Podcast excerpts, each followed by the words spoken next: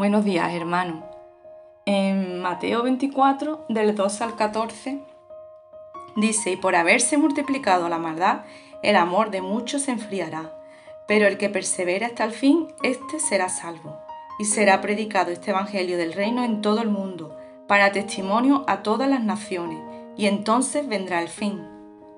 En cierta ocasión los discípulos le preguntaron a Jesús que cuándo sería el fin y qué era lo que había de acontecer antes de su venida.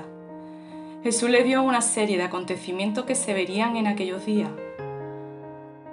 Falsos cristos, guerras y rumores de guerra, conflictos entre las naciones, pestes, hambres, terremotos. Muchos cristianos iban a morir y serían odiados por la causa de Cristo, y otros iban a sufrir tropiezos y se iban a entregar unos a otros. Habrían falsos profetas que iban a engañar al pueblo y toda esa multiplicación de la maldad iba a provocar que el amor de muchos se enfriara. El enfriamiento espiritual es una señal de los últimos tiempos, donde vemos incluso a muchos hermanos que se apartan de la fe y deciden vivir su vida sin tener en cuenta a Dios.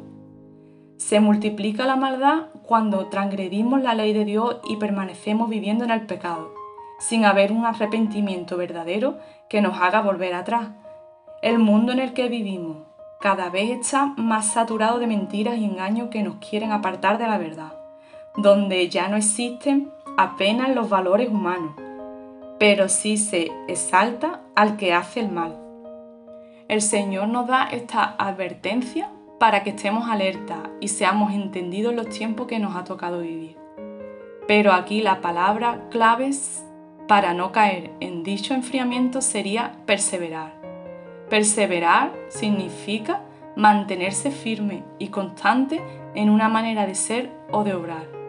Y mi pregunta sería, ¿estoy perseverando en lo que Dios me ha dicho?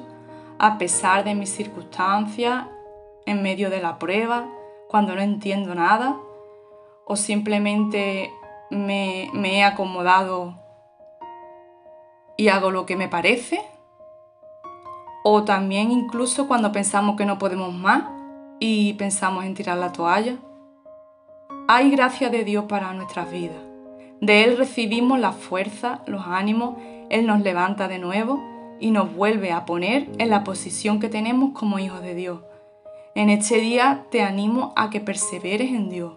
No te dejes, no te rindas, persevera en la gracia que Dios ha derramado sobre tu vida. Sigue adelante confiando en que Dios está contigo y nunca te va a dejar. Porque Él sabe lo que hace. Persevera para que puedas alcanzar la meta, sabiendo que Dios está corriendo a tu lado. Porque, como dice en Apocalipsis 14, 12, esta es la perseverancia de los santos, los que guardan los mandamientos de Dios y la fe de Jesús. Bendiciones, hermanos.